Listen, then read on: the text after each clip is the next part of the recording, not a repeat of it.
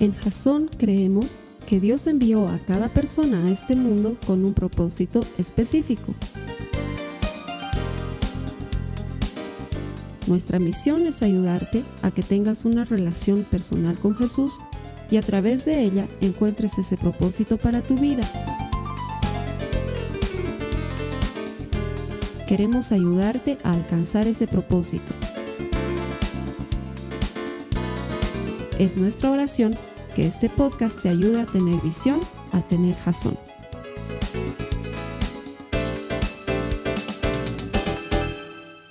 Bienvenido a Jason, gracias por conectarte. Ponemos este servicio en internet, deseosos de ayudarte a desarrollar una relación personal con Jesús.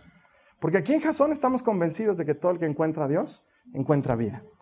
Así que hemos orado y preparado este servicio para que te hable y encuentres vida por medio de la eterna palabra de Dios. Contame aquí abajo en los comentarios desde dónde nos estás viendo, escribilo ahí, quizás necesitas oración, nosotros queremos orar por ti, queremos apoyarte donde quiera que te encuentres, porque para eso lo ponemos en el Internet, para estar conectados más allá de las fronteras. Así que gracias por estar aquí. Bienvenidos a los hermanos que vienen todas las semanas.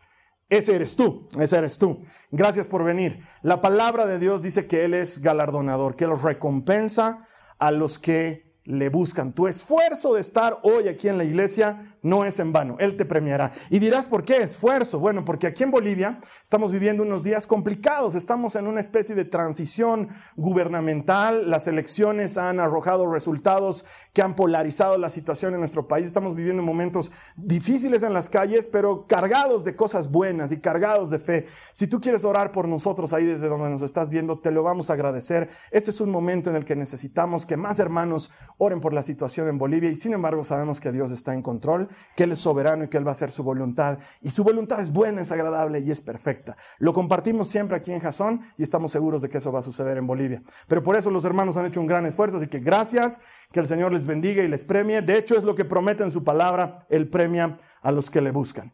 Muy bien, vamos a comenzar una nueva serie. Esta serie se llama Enséñanos a orar. Es una serie a la que le hemos puesto mucho corazón. ¿Por qué? Y te quiero explicar de qué nace. En Bolivia estamos viviendo, como te digo, tiempos difíciles. Entonces resulta ser que la gente ha empezado a bloquear las calles y ha empezado a impedir el paso de los vehículos y el, el, transporte público se ha limitado grandemente y el mover de la gente se ha limitado grandemente porque todos estamos envueltos en este movimiento en el que estamos tratando de generar un cambio en nuestro país. Pero una cosa bien interesante ha sucedido. Junto con estos bloqueos y con estos paros y con estas manifestaciones de la gente, ha empezado a generarse un mover muy hermoso de gente que está buscando la voluntad de Dios. Entonces, en estos lugares donde la gente bloquea, donde la gente para en distintas ciudades de Bolivia, porque eso está pasando en todo el país, en toda Bolivia, la gente se toma momentos para orar. Es increíble lo que está pasando en Bolivia. Tú ves personas con la bandera boliviana atada en las espaldas que se ponen de rodillas, se toman de las manos y empiezan a orar. Y esto se ha multiplicado por muchos lugares. Y por ejemplo, en el lugar donde yo vivo, en el, condominio donde yo vivo, a iniciativa de otras personas, no mía, sino a iniciativa de otras personas, hemos iniciado un pequeño grupo de oración todas las noches. Y entonces recibimos a gente de todo el condominio y vienen y bueno, yo saco la guitarra, cantamos unas cuantas canciones y oramos y, damos gracias y alabamos al Señor. Y ahí veo cómo la gente está necesitada de creer y necesitada de acercarse a Dios y le es como, una, como un vaso de agua en un día caluroso cuando llega esa oración, salen reanimados, salen reconfortados. Pero también veo que muchos quisieran orar y no saben cómo. No saben cómo hacerlo.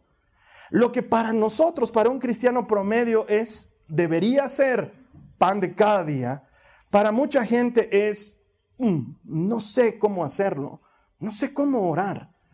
Y luego orando y hablando con el Señor, conversaba al respecto y me decía, no solamente pasa fuera de la iglesia, sino que también mucha gente dentro de la iglesia quiere orar, pero no sabe cómo orar. Y entonces yo le digo a Jesús en toda la confianza, Señor, enséñanos a orar. Y él me dice, eso mismo me han preguntado hace años, te cuento. Ya está ahí. Anda, lee tu Biblia y vas a encontrar cómo les enseñé. Y entonces la palabra me lleva a lo que es probablemente una de las cosas más conocidas del cristianismo a nivel mundial e histórico, el Padre Nuestro. Resulta ser que Jesús estaba orando aparte, él solito, y cuando vuelve de orar, uno de sus discípulos le dice, Señor, enséñanos a orar como Juan el Bautista les enseñó a sus discípulos. Y Jesús los mira y les dice, cuando ustedes oren, háganlo de la siguiente manera. Y describe el Padre Nuestro. Y el Padre Nuestro tiene un problema, no la oración en sí misma. Es tan famosa, es tan conocida, ha sido dicha tantas veces que pierde su relevancia, su sentido, su importancia a nuestros oídos. Ese es el problema. Mira, por ejemplo, te cuento una cosa que me pasa con mucha frecuencia. Eh, una de las cosas que hago mucho es trabajar en diseño gráfico en mi computadora. Y la parte más eh, tediosa, digamos, es cuando tienes que elegir el tipo de letra. Algún tipo de letra le tienes que poner. Entonces yo pongo un tipo de letra y luego empiezo a ver las diferentes variedades que hay. Y digamos que he puesto la palabra, no sé, mi nombre, Carlos Alberto. Después de haberlo pasado varias veces en distintos estilos, llega un momento en que ese Carlos Alberto deja de tener sentido para mi cerebro y se vuelve solo una imagen. Empieza, sigue diciendo Carlos Alberto, pero ya no pierde su sentido y solamente es una imagen, fruto de la múltiple repetición. Y es por eso que mucha gente dice, ay, he tenido que repetir como loro, como el Padre Nuestro. Dicen, y es, oye, un ratito, eso no hay que repetirlo como loro. Pero lo, hemos dicho tanto, lo hemos escuchado tanto. No sé cómo es en tu contexto. En Latinoamérica la mayor parte de las personas venimos de un, eh, de un background católico. Entonces en la iglesia católica igual se repite mucho. Y llega un momento en el que lo has dicho, pero no lo has sentido, no lo has entendido. No sé si te pasa, por ejemplo, cuando estás leyendo un libro. Estás leyendo un libro y alguna de las cosas que dice el libro, ¡pum!, despacha tu imaginación a otro lado. Y has seguido leyendo cinco, seis renglones seguidos, pero no le has prestado atención porque tu mente estaba en otra cosa y ¡eh! tienes que volver a leer. Porque si no, no cuenta, no digas, ah, he leído 20 mil libros. No has leído pues 20 mil libros. no has leído 20 mil libros. Porque si tu mente está en otra cosa, obviamente no los has leído. ¿Sí? ¿De qué se están riendo? le explican después en su casa el, chiste coyuntural. ¿Ya? Entonces, lo mismo termina pasando con el Padre Nuestro. Lo dices y lo repites y lo escuchas, te lo enseñan de chiquito, lo dices y lo repites y lo escuchas y pierde el sentido que Jesús quiso que tuviera, porque esa fue la respuesta de Jesús a enséñanos a orar. Fue su respuesta. Entonces, durante cuatro semanas, si el Señor lo permite, quiero entrar de lleno en el Padre Nuestro y sacarle todo el jugo y que tú y yo aprendamos a orar a la manera en que Jesús quiso enseñarnos. Así que te invito a que me acompañes. Eso está en Mateo, en el capítulo 6, los versos 9 al 13. Mateo 6, 9 al 13. Y quiero que lo leas conmigo, pero que lo leas, no que lo digas de memoria, porque te darás cuenta que aquí en la Biblia va a parecer un poquito distinto. He buscado una versión que sea lo más parecida posible. Si quieres saber qué versión de Biblia estoy utilizando, estoy utilizando la nueva Biblia latinoamericana, la NBL. ¿Por qué? Porque es la más parecida a la oración que todos nos han enseñado a repetir. Mateo 6, 9 al 13. Biblia NBL. Dice, ustedes pues oren de esta manera. Padre nuestro que estás en los cielos, santificado sea tu nombre. Venga tu reino. Hágase tu voluntad, así en la tierra como en el cielo. Danos hoy el pan nuestro de cada día. Y perdónanos nuestras deudas, como también nosotros hemos perdonado a nuestros deudores y no nos dejes caer en la tentación, sino líbranos del mal, porque tuyo es el reino y el poder y la gloria para siempre. Amén. Esa fue la respuesta de Jesús a su gente. Oren de esta manera. Entonces esta semana, la primera, me quiero tomar para dejar una base de lo que vamos a hacer las siguientes semanas. Pero en las cuatro semanas vamos a abarcar todo el Padre Nuestro y vamos a entender qué es lo que Jesús está tratando de comunicarnos como modelo de oración. Lo primero, lo que necesito aclarar de entrada. Jesús nunca dijo, cuando oren, hagan esto y no hagan nada más. Es lo primero que necesitamos entender. El Padre Nuestro es un modelo de oración intencionalmente construido, de tal manera que nos sirva para que nosotros mirándolo construyamos infinidad de oraciones nuevas e inéditas. La intención del Padre Nuestro nunca fue que lo repitamos 100 millones de veces como si fuera la única oración existente, porque en realidad lo que Dios está queriendo que hagamos es que elaboremos nuestras propias oraciones. Por eso es que va a haber una diferencia importante entre rezar y orar. No es lo mismo. Rezar no es malo, pero no es lo mismo que orar. ¿Sí? Rezar no es malo, pero no es lo mismo que orar. Rezar es repetir algún modelo de oración previamente elaborado por alguien más, muchas veces cuando lo necesites.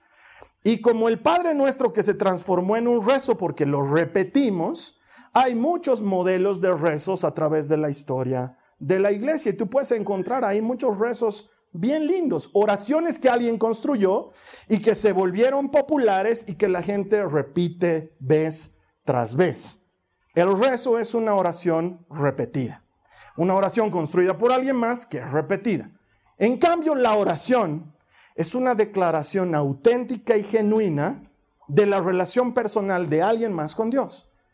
Tú le declaras a Dios tu amor, o le presentas tu pedido, o le entregas tu corazón, o le propones tu fidelidad, o intercedes por alguien más, y eso es inédito y nuevo cada vez que lo haces. Esa es la diferencia entre un rezo y una oración. Y en nuestro país vas a encontrar mucha gente que dice, por ejemplo, un compañero de trabajo que sabe que eres cristiano y que está pasando por un momento difícil, te va a decir, oye, hermano, te cuento que mi hijo está en el hospital, me lo vas a rezar. No te está diciendo nada malo. Lo primero que hay que sacar de nuestra cabeza es ese, ese espadachín evangélico que tenemos de, no, no se reza católico, idólatra. eso no le hace bien a la persona, no nos hace bien a nosotros, no nos ayuda a construir el reino de Dios. Lo que esa persona te está diciendo es que la apoyes en oración. No conoce otra manera de hacerlo porque nadie le enseñó. Es lo que me está pasando a mí, que te digo, estamos reunidos ahí y decimos vamos a orar y lo hagamos por turnos, te toca, llega una persona y no sabe qué hacer. Entonces dice, Padre nuestro que estás en el cielo, y empieza a decir, y todos se unen además. Y ahí te das cuenta, tú, tú, no le puedes decir, ah, qué burro, no sabe orar, ¿no? O no le puedes decir, eh, eh, eh, eh ¿qué estás haciendo? Ah". No, no se trata de eso, no se trata de lastimar a la gente, se trata de aprender como Jesús quiso que aprendamos. Entonces hay una diferencia entre rezo y oración. Y, es malo rezar, les vuelvo a decir, no es malo, pero queda en inferioridad de condiciones ante lo espontáneo, lo inédito y lo natural por una sencilla razón. ¿Qué tal si tú estás queriendo conquistar a una mujer o un hombre te está queriendo conquistar a ti? Y te invita a una salida y en lo que están cenando, él te dice, no tengas miedos ni duda porque tú serás mi mujer.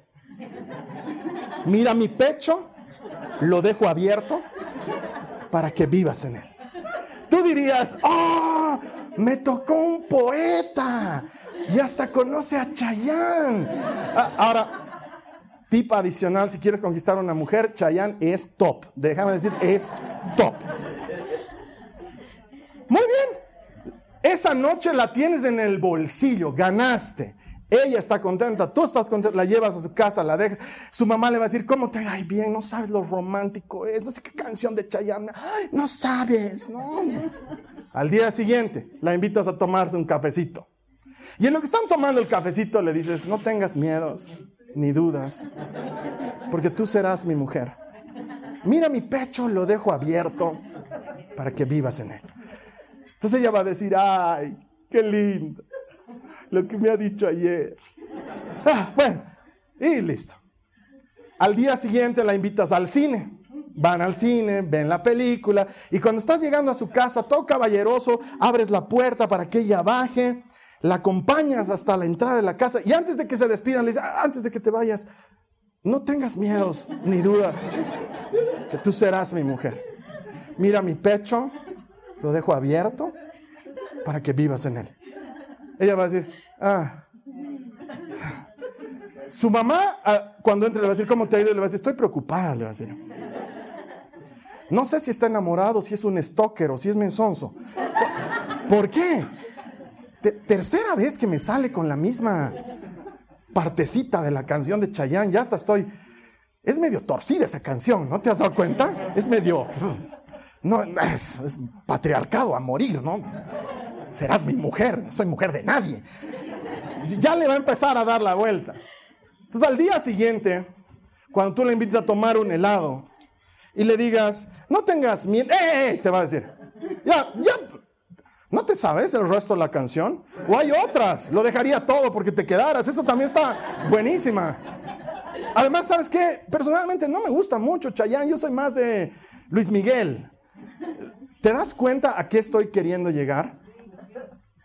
Y mira, el novio, el pretendiente, lo está haciendo con todo su corazón. De veras quiere conquistarla, de veras la ama. El único problema es que se le agotaron los recursos. Y luego nos preguntamos por qué Dios se vuelve aburrido para la gente. Porque nosotros lo volvemos aburrido. Porque lo encajonamos dentro de nuestra caja de así tiene que hacerse y así debe ser. Y esta no es una crítica a alguna denominación en especial, porque créeme, los cristianos tenemos la peligrosa tendencia de hacerlo así. Tenemos la peligrosa tendencia de meter a Dios en una caja, de que la alabanza tenga que comenzar con algo rápido y que tenga que terminar con algo lento, de que si no hay aplauso después de que terminó la música, como que te falta algo. Y entramos en una caja. Y empezamos a adorar a Dios dentro de lo que consideramos es el estándar de lo que se debe adorar. Y por eso alguna vez te pasa que visitas una iglesia hermana o estás de viaje y vas a otra iglesia y o te sientes raro o te sientes increíble también porque dices, uy, uy una libertad, no tienes idea, bárbaro lo que he vivido. O eh, estás ahí como que, mm, mm, esto no es del Señor, aleluya. Clarito se siente, aquí hay un espíritu de libertinaje fuerte, fuerte. Y es porque en realidad ni espíritu ni nada nos hemos acostumbrado a meter al Señor en una caja. Ese es el peligro y el problema del rezo. Que en lugar de llevarte a una relación espontánea con el Señor, a una relación inédita y genuina, te lleve a un hermetismo que luego se transforma en un cumplir más que en un anhelo realmente. Pero eso nos pasa en todo. Nos pasa en los matrimonios, nos pasa en nuestra relación con los hijos, nos pasa en el trabajo. Al principio es lindo, al principio es inédito, al principio es emocionante, luego todo lo metes a la cajita, luego se vuelve estructurado, luego siempre es hacer lo mismo vez tras vez y luego le perdemos la emoción, le perdemos la pasión a lo que estamos haciendo. No queremos que eso suceda con la oración. Jesús nunca pretendió que una oración tan hermosamente hecha se transforme en algo repetitivo y sin sentido. Y esa es la diferencia tácita que hay entre rezar y orar. No tengo ningún inconveniente en rezar, pero siempre voy a preferir orar porque siempre será inédito. Me obligará a sacar de mi corazón y le sabrá mucho más delicioso al receptor un te amo genuino de mi corazón que una poesía armada por alguien más y memorizada. Claro que sí, te lo garantizo. Entonces, en tratar de conquistar a la chica a la séptima salida, le vas a decir, ya, lo que pasa es que soy un inútil, no sé conquistar a nadie y pensé que con Chayanne podía lograrlo, porque de mi corazón lo único que me nace decirte es que eres hermosa y Listo, lo lograste. Tan, tan, tan, tan. De, veras, ¿por qué? Porque va, va a valorar mil veces más lo que nace genuinamente de tu corazón. Claro que sí. Y con Dios no debería ser diferente. Por eso el Padre nuestro es poderoso y ahora entro a explicártelo y lo vamos a, en el mejor sentido de la palabra, destripar durante las próximas semanas. Volvé a la Biblia conmigo. Vamos a volver a leer, por favor, Mateo 6, el verso 9. Dice, ustedes pues oren de esta manera. Padre nuestro que estás en los cielos, santificado sea tu nombre. Cristo viene y nos pone un modelo de oración, no para repetirlo, sino para que nos fijemos todas las cosas que contiene. ¿Quieren saber cómo orar? Háganlo así. ¿Qué es lo primero que tienen que hacer Jesús? Eh, eh, ¿Qué hacer? Dice Jesús. Llamarlo Padre. En la época de Jesús, esto está en arameo y se pronuncia Abba. No Abba, como... Mm, sí, como... ¿qué, se llaman? Sí, claro, pero el, género... Mm, mm, legumbres, legumbres, oh, legumbres. Gracias. No como la legumbre, no es Abba, es Abba. ¿Sí? Lo que Jesús está diciendo es una locura en su momento. No existe un solo registro de que los hebreos se hayan dirigido a Dios con esa confianzudez y esa familiaridad. Dios era tan lejano, tan sagrado, tan de temer, que habían dejado de pronunciar su nombre. A ese nivel llega esto, quiero que lo entiendas. Cuando Dios se le presenta a Moisés, Moisés le pone una serie de recursos y excusas para no ir a hablar con el faraón. Y le dice, Señor, eh, no, soy bueno, me cuesta hablar y nadie me va a creer. Y, llega a una parte en la que le dice, ¿quién les va a ¿Cómo te llamas? Dios le responde en hebreo y le dice, Ehyeh, ¿qué significa? Yo soy el que soy. Eso es lo que significa. Y luego lo transforma en Yahweh, que es lo que nosotros conocemos, que eso luego se transformó en Jehová y ahorita te explico por qué. Porque solamente Dios puede decir yo soy el que soy. Solamente Él puede decir Ehyeh. Pero si tú dices me ha mandado yo soy el que soy, entras en una contradicción. Entonces cuando decimos Yahweh, lo que en realidad estamos diciendo es me ha mandado, Él es el que es. ¿Sí? Él es el que es, me ha mandado. Eso significa Yahweh. A eso nosotros en español le llamamos yo soy. Es una cosa bien compleja, pero real de lo que sucedió en ese momento. Y le dice, a partir de hoy, me llamarán por este nombre y me invocarán por este nombre. Y con los años, los israelitas en su reverencia y en su temor a Dios, dejaron de pronunciar el nombre de Dios y en lugar del nombre de Dios pronunciaban una palabra hebrea que se dice Adonai y que literalmente significa el Señor. Vas a encontrar en tu Biblia, en la mayor parte de traducciones actuales, la palabra Señor toda con mayúsculas, cuando detrás de eso lo que se escribió fue Yahweh. ¿Sí? Porque no lo pronunciaban. De hecho, lo que en Estoy entrando un poquito denso, perdón, pero es para que aprendas. Lo que se escribe en hebreo como YHWH, se lo escribe así a propósito sin vocales para que sea impronunciable. ¿Por qué?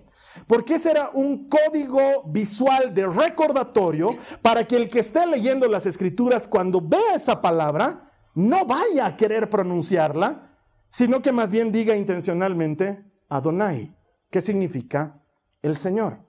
Dejaron de pronunciar por siglos. Es más, cuando se han recuperado los manuscritos originales de la palabra y se han traducido a, a, los idiomas modernos, ha habido mucho problema en entender cómo se pronunciaba ese tetragramatón, porque no había indicios auditivos de cómo sonaba, no se sabía cómo sonaba y ha costado mucho y de ahí es que se le agregaron las letras, las vocales de Adonai al YHWH y eso se empezó a pronunciar Yahweh o en español Jehová que es la forma en la que tradicionalmente durante muchos años, sobre todo gracias a la Biblia Reina Valera, hemos conocido al nombre de Dios.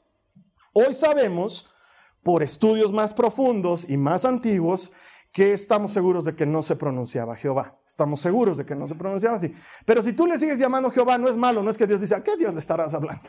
A mí no, conmigo no te estás relacionando con... No, Él sabe que en nuestro esfuerzo por entenderlo se tradujo de esa manera.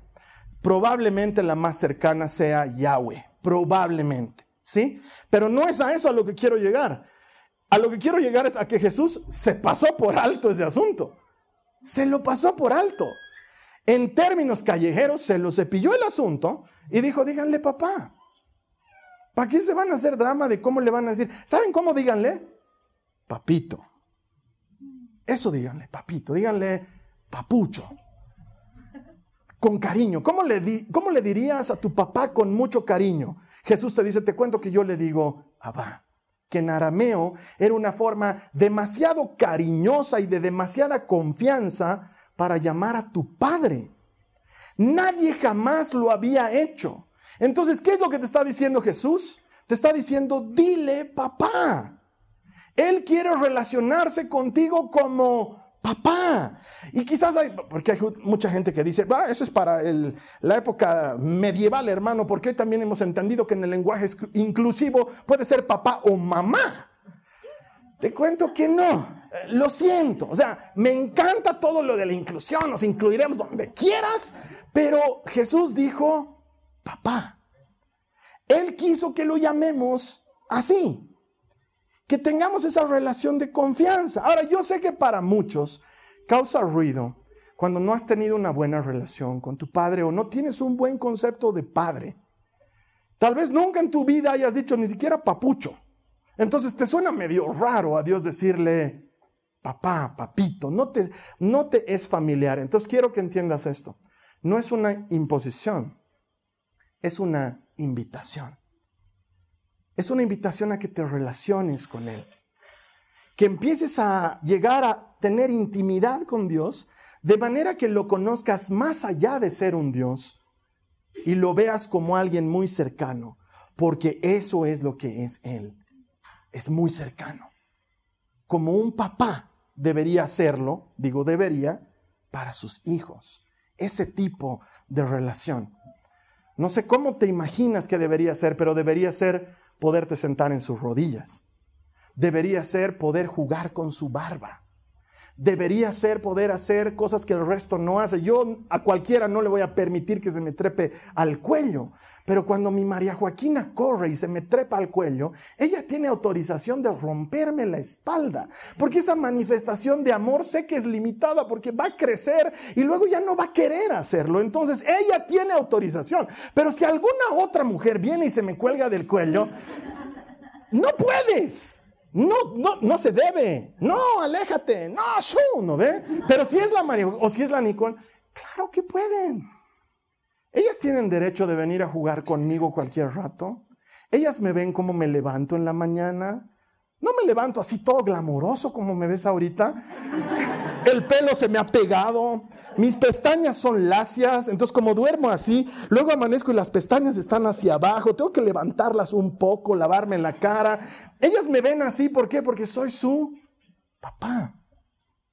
Tienen todo el derecho de decirme, ay papá, estás con mal aliento, no me beses, porque tienen confianza conmigo, porque soy su papá.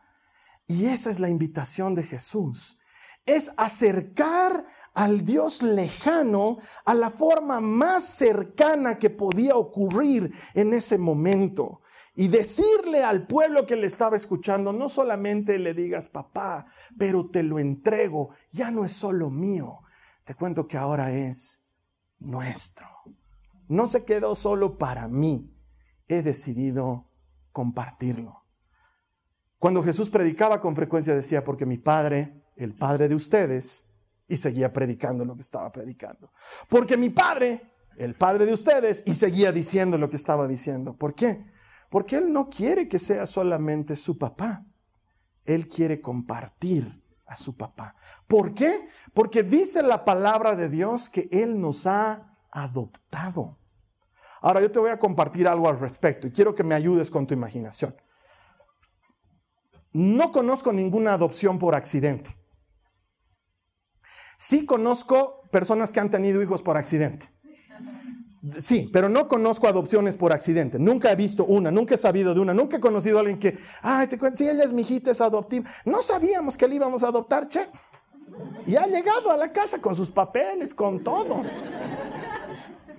Nunca en mi vida he escuchado algo así. Sí he escuchado de, ay, sí, mira, él es el Luisito. No iba a venir el te sorpresa, así. Nos ha madrugado su mamá y a mí, ay, nuestra quinta bendición. Así que generalmente es desde el cuarto, el quinto.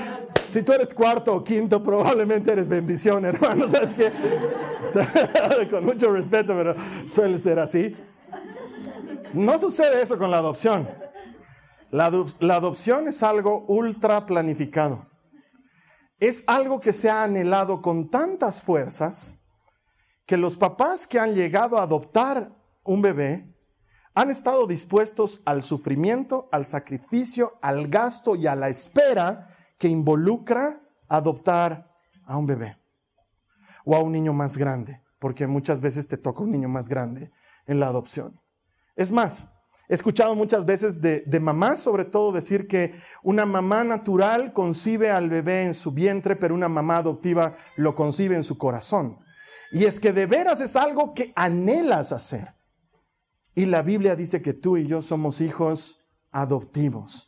Eso quiere decir que Dios anheló tenernos como sus hijos, que estuvo dispuesto a pagar el precio tan alto que fue el precio de su propio hijo en una cruz muriendo para que tú y yo seamos sus hijos. No sé si estás escuchando lo que te estoy diciendo, pero Él estuvo dispuesto a la espera, a la muerte, al precio y al sacrificio. ¿Para qué? Para que no le tengas que decir Yahweh, para que le tengas que decir papá. Él quería escucharlo de tus labios. Él quería que tú se lo digas. No quería que digas el papá de Jesús. Él quería que digas mi papá. Y por eso pagó el precio y te adoptó hizo todo lo que tenía que hacer para que estés en su familia. Por eso la Biblia dice que si somos hijos, también somos herederos de todas sus riquezas en gloria, de todas las promesas que Él tiene. El primogénito es Jesucristo y en Él nosotros somos hermanos y coherederos de todo lo que Él ha conseguido porque Él es Dios soberano. Eso está en el primer paso, Padre nuestro y tengo que llegar al final. No sé si las cuatro semanas me van a alcanzar. Eso está al principio. Padre nuestro. Y entonces ahí escucho que alguna persona me dice, Carlos Alberto, pero es lejano nomás, no te hagas al que es cercano porque luego dice que estás en los cielos. Clarito, eso está lejos. Lejos está. No, no, no. Y por eso estoy aquí. Mi función es explicarte qué nos quiso decir con eso Jesús. Primero nos quiso decir que le llamemos Padre, luego nos quiso decir que nos comparte su Padre y luego nos dijo que ese Padre es soberano. Necesitamos entender la soberanía de Dios, que Él está por encima de todo lo creado, que Él no ha sido creado y que no necesita ser comprendido por la creación. Todo el tiempo la ciencia y la tecnología está tratando de entender cómo fue. Y hasta nuestro mayor esfuerzo y el que parece más acertado está completamente alejado de quién es Dios y cómo hizo todas las cosas. Me acuerdo que una vez un niño se me acerca y me pregunta, porque los niños preguntan mucho esto y prepárense papás porque los niños dicen, ¿quién lo ha creado a Dios? Y, ¿Cómo respondes? Y si Jesús es Dios, ¿cómo es que es Dios? ¿Quién lo ha creado? Uh, un chenco de Padre y Señor nuestro que ni tú ni yo podemos explicar. Entonces un niño viene y me pregunta y me dice, em, ¿dónde estaba Jesús antes de la creación? Es bien complicado, ¿no? ¿Cómo le dices dónde? Es que Dios no está en un lugar. Es lo primero que necesitamos entender. Entonces le digo, ¿sabes qué, papito? Jesús no estaba en un lugar, porque Él no necesita un lugar para vivir. Él es más grande y más importante que un lugar o un momento. Y entonces, ¿qué estaba haciendo Dios? Me dice. Gran pregunta. Pero la Biblia tiene una respuesta para eso. Dice que antes de la creación del mundo, Dios estaba amando a su Hijo.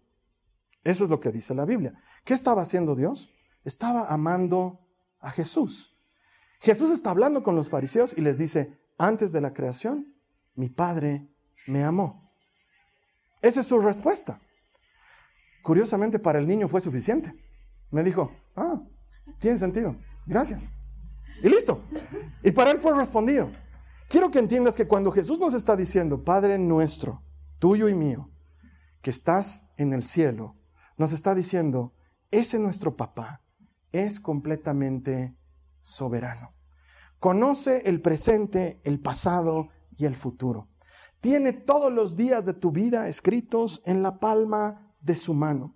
Por eso es que tiene pensamientos de bien y no de mal. Por eso es que te puede ofrecer un futuro y una esperanza, porque Él está por encima de la creación. Él está por encima de todo lo que conocemos. Es más grande de lo que tú y yo podemos imaginar. Es más bueno de lo que tú y yo podemos entender. Su amor es mucho mejor que lo que tú y yo podemos ofrecerle a alguien. Por eso es que con toda certeza podemos afirmar que lo que Él hizo por nosotros es eterno, perfecto y completo. ¿Por qué? Porque viene de un Dios que es soberano, que está por encima de todo. En la concepción judía de la época, el cielo estaba por encima de todo, pero el cielo se traslapaba, se yuxtaponía con la tierra. No son dos lugares separados. En la mentalidad del judío de la época, el cielo se sobrepone a la tierra y por eso es que Jesús con toda autoridad dice, no pregunten dónde está el reino de los cielos, porque el reino de los cielos está entre ustedes. Porque el cielo se sobrepone a la tierra. Tú y yo vivimos una vida muy normal. Cepillarnos los dientes, encender el microondas, ponerle gasolina al auto, encontrarte con el bloqueo de la esquina, renegar, ir con tu mochila, sacar tus kits, ponerte, caminar, estar en tu oficina, luego salir a la siguiente marcha, gritar lo que tienes que gritar. Es una vida muy natural y no tengo nada en contra de la vida natural, pero olvidamos que Dios es sobrenatural y que Él está en la cepillada de dientes, que Él está en la calentada de microondas, que Él está en la puesta de gasolina, que Él está caminando contigo para pasar por los bloqueos. Él está ahí todo el tiempo. La gente dice, haremos algo más espiritual. No existe ese concepto, porque para Dios todo es espiritual. Cuando un judío te decía shalom, que significa la paz del Señor sea contigo, te estaba diciendo no solamente que estés tranquilo, sino que abarcaba desde que estés tranquilo hasta que tengas una buena digestión. Desde que duermas en paz en la noche hasta que no tengas un colerón en la mañana cuando llegas a tu trabajo. ¿Por qué? Porque para Dios todo es espiritual porque Él está por encima de todo. Por eso Pablo dice, en Él vivimos, nos movemos y existimos. Hay una canción bien bonita que yo la cantaba mucho cuando era más chango que decía, tan alto que no puedo ir arriba de él, tan bajo que no puedo ir abajo de él, tan ancho que no puedo ir afuera de él. Cuán grande es el amor de Dios y Primera de Juan capítulo 4 versículo 8 nos dice que ese amor es Dios. No puedo ir afuera, no puedo ir debajo, no puedo ir más ancho, no puedo. ¿Por qué? Porque en él vivimos, nos movemos y existimos. Eso debería darle una dimensión completamente distinta a cuando vas a pecar, por ejemplo. No es que Dios se tapa los ojos y dice, ya metele. Y me avisas. Dale, dale, dale. Es más, no quiero escucharlo. Porque en Él vivimos, nos movemos y existimos. No salimos de su vista. No se hace el de la vista gorda. Él está en todas partes y en todo tiempo. Cuando Jesús nos dice, Padre nuestro que estás en los cielos, nos está diciendo, es más grande de lo que podemos imaginar, es más poderoso de lo que podemos pedir, es más bueno de lo que podemos esperar, es mucho más que todas esas cosas. Si tú entendieras eso, dormirías tranquilo. No te preocuparía la cuota de fin de mes. ¿No te entristecería la situación política de tu país? ¿No te sembraría incertidumbre un mensaje de WhatsApp que dice tal o cual cosa? ¿Por qué? Porque tu Padre es soberano. Él está en control de todas las cosas. Creo que estoy predicando mucho mejor de lo que ustedes están respondiendo. Él es soberano. No, no, y ni te molestes. Gracias. El momento ya pasó. ¿Por qué? Porque el cielo no es un lugar, el cielo es una condición de soberanía. El decir que el Padre está en el cielo es decir que Él está en control de todas las cosas, porque todas, absolutamente todas, han sido creadas por Él, por su voluntad, por su dominio, por su decisión. Él está en control de todo. Si Él puede hacer que los planetas no se choquen para que nosotros sigamos viviendo aquí, ¿cuánto más no hará por ti? Oh, hombre de poca fe, diría Jesús. ¿De qué se preocupan? Consideren los cuervos, dice en Lucas. Los cuervos son carroñeros. ¿Por qué no nos puso un ejemplo más bonito? Consideren los colibríes.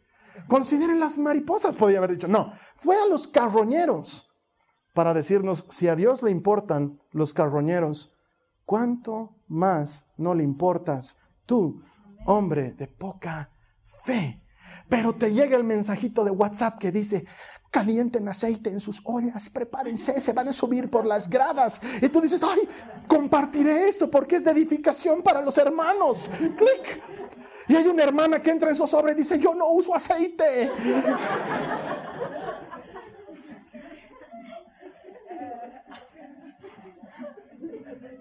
Y Dios está en control. Él está en control. La Biblia dice que tiene contado hasta el último cabello de nuestra cabeza. Él está en control.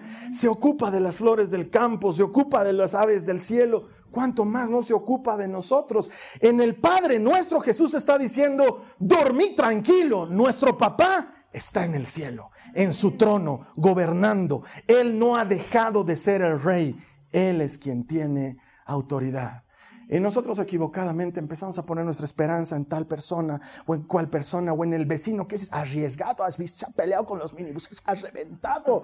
Yo a él le voy a apoyar. Nos estamos equivocando. Al que tenemos que seguir es a Cristo. Solamente Él tiene la respuesta. Solamente Él está en control. Y por eso es que Jesús nos lo entrega y nos dice, ese es mi Padre. ¿Qué te parece si es mejor nuestro Padre? Está en su trono en el cielo, gobernando con justicia. Y si Él está a cargo, podemos estar tranquilos. Él nunca va a dejar de estar a cargo. No toma vacaciones, no entra al baño, no va a jugar Nintendo. No se duerme una siesta y en eso estalla Chile y dice, ay, Bolivia ya estaba mal, Chile más, ahora qué graves son los latinoamericanos, ¿cómo haríamos? No se distrae. ¿Por qué? Porque Él es soberano. ¿Cómo hace? No tengo idea. Es más grande de lo que puedo imaginar, más poderoso de lo que puedo necesitar y más bueno de lo que tú y yo podríamos pedir. Eso es que Dios está en los cielos. Cuando oren, oren de esta manera, dijo Jesús. Díganle, papá, crean que es nuestro. Descansen en la seguridad de que Él está gobernando, de que Él está en control. Si te das cuenta, la oración que Jesús nos enseñó es poderosa. Y apenas he llegado a la primera parte. Luego vienen todas las otras partes en las que Él nos va a enseñar a conectarnos con el Señor. Pero yo quiero invitarte a que los próximos días, no sé dónde estás, pero la gente que está en Bolivia le va a tocar decir muchos padres nuestros. Te va a tocar hacerlo. Dilos, no tengas miedo, porque hay hermanos que me dicen, oye, nosotros podemos decir el Padre nuestro.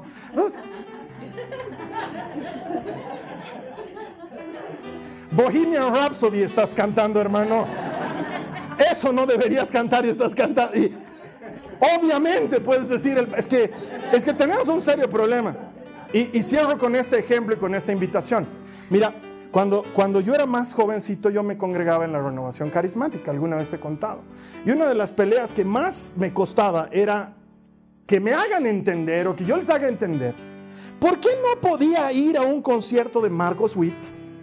Pero sí podíamos ir al concierto de Chayanne. No lo entendía. No entraba en mi mente y hasta el día de hoy no entra en mi mente. ¿Por qué no puedo hacer algo, pero sí puedo hacer lo otro? ¿Y por qué no puedo hacer esto que sí es bueno, edificante y llena mi espíritu? Y esto otro, que es entretenimiento, sí puedo. No, no lo entendía. Tenemos que sacarnos ese chip ridículo de enfrentamiento entre denominaciones que no nos lleva a nada. Estas semanas me ha tocado estar al lado de un católico y al lado de un hermano de otra iglesia y al lado de mm, personas que ni creen, llevando la luz de Jesús. Entonces no puedo estar con minimalidades de, no, yo no voy a hacer esto, no, yo no voy a hacer el otro, porque lo único que estoy haciendo es impedirle al reino, al reino de Jesucristo avanzar como debería. Entonces, te va a tocar repetir el Padre Nuestro. Claro que sí. Y debes hacerlo y puedes hacerlo porque además Jesús lo enseñó. No estás haciendo nada de malo. No te estás transformando en nada. estoy mutando a otra cosa que no sé. Tranquilo. Tranquilo. Pasa nada. Es más, es poderoso y es efectivo. Cuando lo hagas, apropiate de lo que dice la palabra. La siguiente vez que la gente diga nos vamos a tomar de las manos, vamos a decir un Padre nuestro, dilo con el corazón, papá, eres mi papá y estás gobernando, estás en dominio, eres soberano y deja que tu corazón descanse en esa certeza. Y conforme vayamos avanzando te vas a dar cuenta que Jesús nunca enseña algo mal. Nunca se equivoca, no dice, ay, ¿en qué hora les he enseñado a estos repetidores como loro? Era que no les enseñe. Él sabe por qué nos ha enseñado y Él va a sacar mayor gloria de esto. Amén. Te voy a invitar a que cierres tus ojos. Vamos a orar al Señor. Mira, yo también te hago repetir oraciones. ¿Te has dado cuenta? Acá que terminamos de predicar, te digo, repetí conmigo. ¿Por qué lo hago? Porque tal vez alguien no sabe orar y no quiero dejarlo al palo, ¿sí? Es solo un modelo. No, no me imagino que nadie tome nota de lo que yo digo y luego en su casa, ah, de lo que yo he dicho, luego repita. No, no se trata de eso. Es una invitación, es una invitación a que lo hagas auténticamente y de corazón. Cierra tus ojos, vamos a orar al Señor. Le vamos a decir en esta oración, Señor, te doy gracias, te acepto que eres mi papá, te recibo como mi papá y descanso en tu dominio, en tu control. Si tú quieres hacer esta oración, te voy a pedir que la repitas después de mí. Dile, Padre, te doy gracias. Eres mi Padre, mi papá, mi papito. Puedo tener confianza contigo puedo desarrollar una relación íntima contigo. Te doy gracias por todo lo que permites, porque sé que eres bueno, sé que estás en tu trono y que gobiernas con justicia. Hoy escojo descansar en ti y en tu soberanía. Creo en ti y confío en ti. Sé que dispones todo para mi bien. ¿Por qué? Porque te amo. Te amo, papá. Te doy gracias por haberme adoptado. No lo merecía, pero lo acepto gustoso. Sé que en ti tengo casa, una morada eterna y un Padre de verdad. Te doy gracias en el nombre de Jesús. Amén. Amén. Muy bien, si Dios lo permite, la siguiente semana vamos a seguir con el Padre Nuestro de una u otra manera. Vamos a seguir compartiendo sobre este mensaje. Yo te invito a que lo compartas con alguien más, completamente gratuito y a la gente le puede ayudar a esto, que es nuestro objetivo en esta serie, ayudar a la gente a orar. Enséñanos a orar, Señor, que sea Él el que nos enseñe a orar confiadamente al Padre. Eh, la siguiente semana te voy a estar esperando y mientras tanto, ¿qué te parece si tú y yo celebramos que todo el que encuentra a Dios encuentra bien? Te espero aquí la siguiente semana. Esta ha sido una producción de Jason Cristianos con Propósito. Para mayor información sobre nuestra iglesia o sobre el propósito de Dios para tu vida, visita nuestro sitio web www.jason.info. Allí encontrarás muchos recursos para animarte en tu relación con Dios, enseñanzas, nuestro blog, prédicas y mucho más. Te lo deletreamos www.jazon.info. También puedes visitarnos en nuestro sitio en Facebook www.facebook.com barra que Dios te bendiga abundantemente. Muchas gracias.